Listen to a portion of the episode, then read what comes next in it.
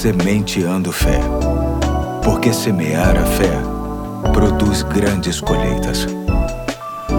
Hoje é quinta-feira, dia 8 de abril de 2021. Aqui é o pastor Eduardo e te convido a pensarmos juntos em mais um ponto da série Tudo muda quando você muda, lendo o texto que se encontra em Efésios, capítulo 4, de 29 a 32, que diz: Nenhuma palavra torpe saia da boca de vocês, mas apenas a que for útil para edificar os outros, conforme a necessidade, para que conceda graça aos que a ouvem. Não entristeçam o Espírito Santo de Deus, com o qual vocês foram selados para o dia da redenção. Livrem-se de toda amargura, indignação e ira, gritaria e calúnia, bem como de toda maldade. Sejam bondosos e compassivos uns para com os outros, perdoando-se mutuamente, assim como Deus perdoou vocês em Cristo.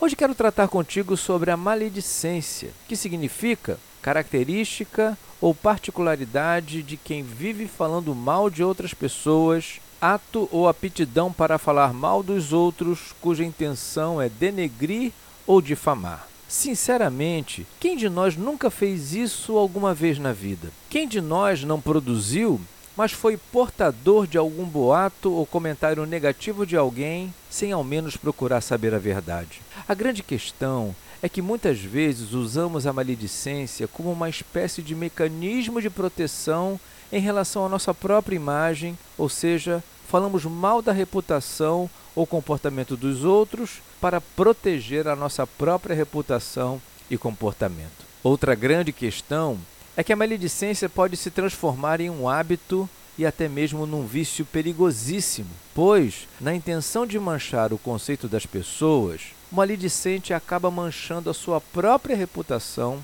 adquirindo a fama de linguarudo. A semente de fé de hoje vem nos trazer esta importante reflexão, somada ao alerta de que as intrigas provocadas pela maledicência podem gerar morte, sobretudo a de relacionamentos que muitas vezes foram construídos com muita confiança e carinho. Precisamos entender que nossa língua deve ser uma fonte de vida, de edificação, de esperança e de fé. Precisamos ficar atentos dia após dia e escolher o que queremos produzir com a nossa fala, nas nossas conversas presenciais ou nas nossas palavras postadas nas redes sociais. Afinal, Lembre-se de que nós não somos o que falamos ou o que dizem de nós, mas antes somos o que fazemos.